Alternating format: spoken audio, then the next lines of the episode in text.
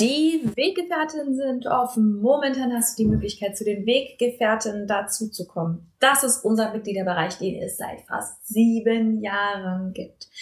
Wir begleiten dich in die friedvolle Elternschaft. Es ist der größte Mitgliederbereich für friedvolle Elternschaft im deutschsprachigen Raum. Er hat momentan über 1000 Mitglieder. Wir begleiten dich mit jeder Woche Input, mit zwölf Monatsthemen, von denen wir wissen, dass das die Kernthemen sind, mit ExpertInnen und vor allem mit einer moderierten Community, die dich wirklich versteht, die dich wirklich unterstützt, auch wenn und weil du unperfekt bist. Wenn du Bock hast, mit dazu zu kommen, kannst du uns sieben Tage komplett kostenlos kennenlernen. Du findest uns unter derkompass.org slash Weggefährtin derkompass.org slash Weggefährtin, kannst komplett kostenlos dazukommen und dich einfach erstmal umschauen. Neben all dem, was ich gerade gesagt habe, der Community, den Monatsthemen, bekommst du auch Zugang zu psychologischer Beratung, zu Kursen, zu Workshops, zu vielem, vielem mehr, was wir für die Community veranstalten. Es lohnt sich absolut. Lern uns sieben Tage kostenlos kennen. Und keine Panik, wir sagen dir vor Ablauf der sieben Tage Bescheid, fragen dich, ob du bei uns bleiben willst. Und wenn du keinen Bock hast, dann gehst du wieder. Schließlich soll es für uns alle passen. Ich freue mich auf dich. Wir sehen uns bei den Weggefährten. Du blöde Kackmama! Und nun? Nun ist es Zeit für Schrecklich Nett der Podcast für Eltern, die keinen Bock auf Erziehung haben, aber nicht wissen, was dann. Moin, moin. Heute sprechen wir mal bitte darüber, warum Wut so wichtig ist. Und ich habe darüber schon viel gesagt und viel geschrieben.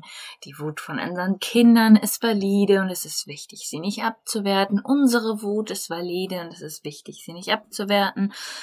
Aber in letzter Zeit denke ich ganz viel darüber nach, wie wichtig es ist zu verstehen, dass unsere Wut nicht zu unseren Kindern gehört.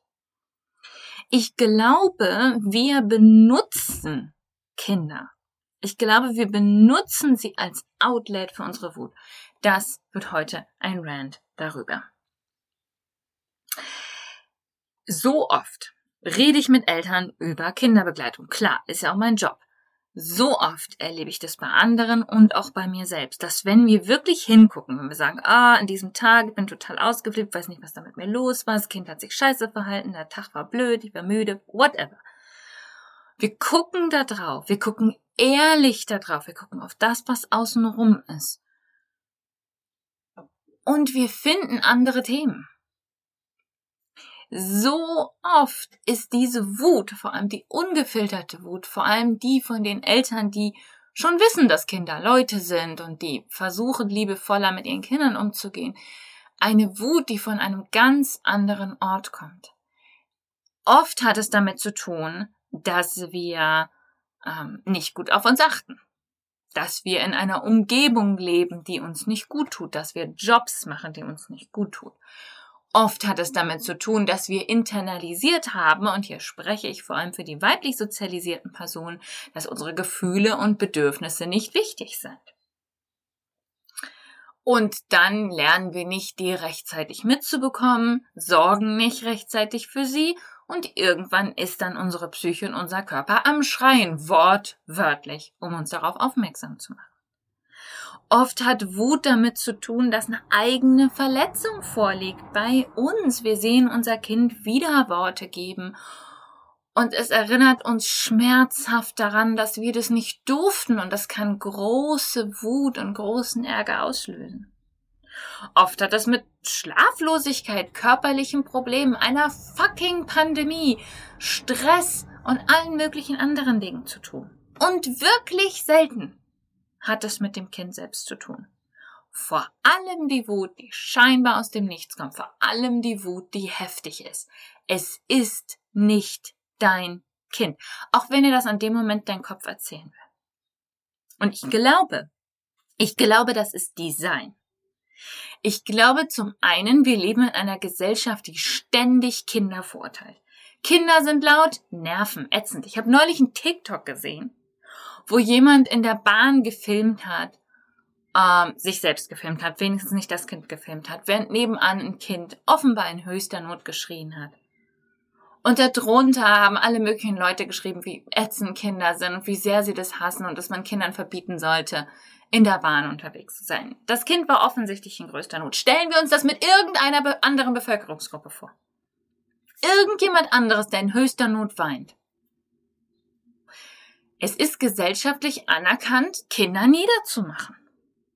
Es ist sogar gewünscht an vielen Stellen. Warst du schon mal auf dem Spielplatz und dein Kind hat ein anderes Kind gehauen und dann hast du die erwartungsvollen Blicke von allen anderen gesehen, dass du jetzt schimpfst und das Kind niedermachst? Es wird oft verurteilt, frag mich mal, ich werde ständig dafür verurteilt, dass ich Gewalt an Kindern nicht gut finde. Weil es als normal und die richtige Art und Weise geframed ist. Natürlich macht es Sinn, dass wir da unsere Wut lassen. Zum Zweiten ist es so, dass Kinder schwächer sind als wir. Kinder haben nicht die Möglichkeit zu durchschauen, was wir tun. Sie haben keine Vorstellung von einem eigenen Ich, von ihrem eigenen Wert, davon, dass wir ihre Grenzen überschreiten. Kinder glauben, was wir tun. Kinder glauben uns, lieben uns bedingungslos und wenn wir sagen, sie sind scheiße und sie sind und, und sie so behandeln, wie wir sie behandeln, wenn wir ausrasten, dann werden sie uns das glauben. Ja, vielleicht werden sie sich wehren, vielleicht werden sie weinen oder schreien, aber sie werden das verinnerlichen und wir haben alle Macht über das Narrativ. Wir können uns rausreden, wir können sagen, ja, aber wenn du nicht das und das gemacht hättest, dann wäre es ja nicht so schlimm gewesen. Es ist so einfach, wütend auf Kinder zu sein. Wir können ihnen alles Mögliche antun und wir können ihnen noch die Schuld dafür geben, sodass wir nichts mehr fühlen müssen. Was mich zum zweiten Punkt bringt. Ich glaube, das ist bei Design. Ich glaube, wir lassen Probleme bei Kindern, die nicht zu Kindern gehören. Ich glaube, die Erschöpfung und die Müdigkeit und die Wut und die Traurigkeit und all diese Gründe, all diese Dinge, die nichts mit deinem Kind zu tun haben, die gehören woanders hin. Die gehören in ein System, das Familien ignoriert. Die gehören zu einer Gesellschaft, die die Augen verdreht wenn man ein fucking Restaurant mit einem Kind betritt. Und da rede ich jetzt speziell vom deutschsprachigen Raum. Ist mir hier in Südeuropa noch nie passiert. Aber wenn ich nach Deutschland komme und meinen Kindern im Restaurant gehe, irgendjemand verdreht die Augen. Das gehört in eine Gesellschaft, die Care-Arbeit nicht nur unsichtbar macht, nicht nur nicht bezahlt, sondern aktiv abwertet. In eine Gesellschaft, die auf Menschen, die als Frauen und Mütter gelesen werden, eine Unmenge an Erwartungen projiziert, die kein Mensch erfüllen kann. Sie sollen die ganze Care-Arbeit machen, schön leise und sich nicht beschweren, dabei total super aussehen, aber am besten noch Vollzeit äh, arbeiten gehen, weil man ist ja sehr äh, unabhängig und stark und Powerfrau-mäßig unterwegs. Aber natürlich muss man sich auch um seine Kinder kümmern, weil ähm, das ist ja sehr wichtig und überhaupt ist das ja die ganze Identität als Frau, sich um seine Kinder zu kümmern, aber gleichzeitig soll man noch ein Leben neben seinen Kindern haben und wenn man sich zu viel um seine Kinder kümmert, dann ist man Helikopterfrau oder keine Ahnung was. Ist egal, wie man es macht, man macht das falsch. All diese Projektionen tun was mit uns. Die machen was, die haben einen Effekt. Eine Gesellschaft, die Familien nicht finanziell gleichmäßig, nein, so unterstützt, dass sie, dass es gerechter ist für Familien, das macht was eine Gesellschaft, die ähm, Familien, die betroffen sind von Mehrfachdiskriminierung, ähm, äh, nicht nur nicht unterstützt, sondern aktiv die Unterstützung verweigert oder dazu führt, dass diese Familien sich durchkämpfen müssen, jeden fucking Tag und zum Teil noch nicht mehr geschützt sind vom Gesetz. Das macht was mit uns. Die Wut ist nicht das Problem. Das Problem ist, dass wir es an der schwächeren Stelle rauslassen. Das Problem ist, dass wir die Gewalt weitertragen, die uns Systeme antun. Ich glaube, Erziehung ist ein Effekt von systemischer Gewalt.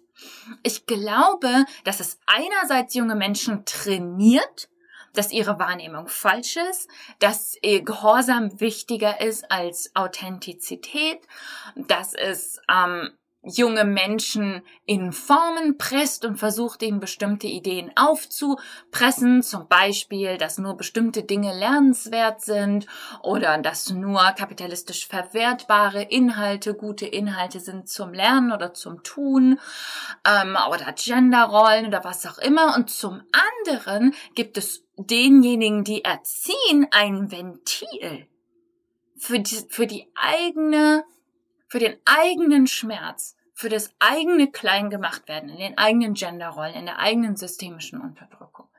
Ich glaube, wenn wir Erziehung weglassen, müssen wir die Dinge, die uns schmerzen und wehtun und Stress geben und Wut machen und Angst machen und all diese Dinge, die müssen wir adressieren. Es ist nicht nur das Kind nicht das Problem, das Problem ist auch, dass wir nicht den Mut haben, die Wut dahin zu richten, wo sie hingehört. Und ich verstehe das, wenn du jetzt gerade bei dir denkst, ja gut, ich kann aber den fucking, weiß ich nicht, Arbeitsmarkt nicht ändern. Ich kann nicht ändern, dass Menschen zu mir ableistisch sind und ich bin ein Mensch mit Behinderung. Das ist richtig.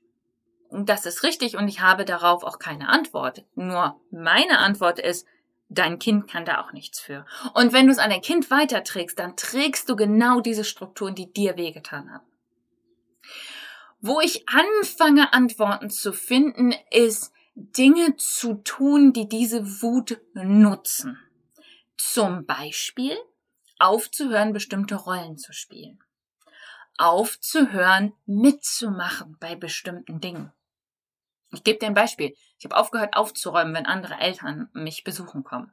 Ist mir immer noch ein bisschen unangenehm. Aber erstens ist mir aufgefallen, dass mein Ex-Mann das überhaupt nicht macht. Und auch das auch überhaupt nicht persönlich, das ist überhaupt kein Problem für ihn, ist gar keine Aussage über ihn.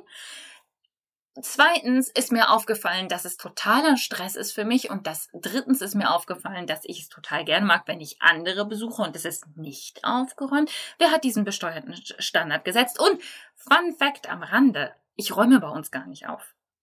Ich putze auch gar nicht. Das macht mein Ex-Mann, das macht inzwischen meine Haushaltshilfe. Ich mache das gar nicht. Es hat gar nichts mit mir zu tun. Aber in dem Moment, in dem mich jemand besucht hat, habe ich irgendwie gedacht, ich muss das machen, weil irgendwie habe ich das als persönliche Idee von mir genommen.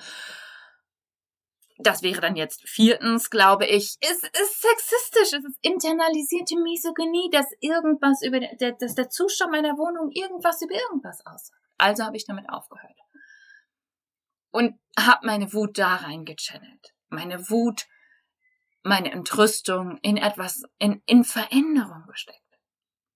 Ich glaube, wir können unsere eigenen Regeln aufstellen. Ich glaube, wir, viele von uns zumindest, haben die Möglichkeiten. Wir können Dinge anders machen. Wir können sie zumindest anderen anders vorleben und die Gewalt nicht weitertragen. Wir können die internalisierten Dinge angucken. Was glaube ich über mich und meine Elternschaft? Wie sehr verknüpfe ich meinen Wert an meine Mutterrolle? Ist ein Riesenthema beispielsweise. Das können wir ansehen. Das können wir angucken. Da sollte unsere Wut hingehen, glaube ich. Und ja, wir können damit nicht alles auf einmal ändern, das ist richtig. Aber wir ändern zumindest mehr, als wenn wir die Gewalt weitergeben an die nächste schwächere Person und in die nächste Generation tragen. Ich glaube, wir alle können was tun. Ein kleines bisschen, manche mehr, manche weniger, aber wir können was tun. Und wir können vor allem aufhören, aktiv den Schaden weiterzugeben. Das waren meine Gedanken für heute. Darüber habe ich heute nachgedacht. Ich bin ganz gespannt auf deine Gedanken. Wenn du Bock hast, dann schreib uns. Findest uns auf Instagram, findest uns auf Facebook unter der Kompass. Und wenn du dazu Gedanken hast, dann freue ich mich auf deine. Bis dahin.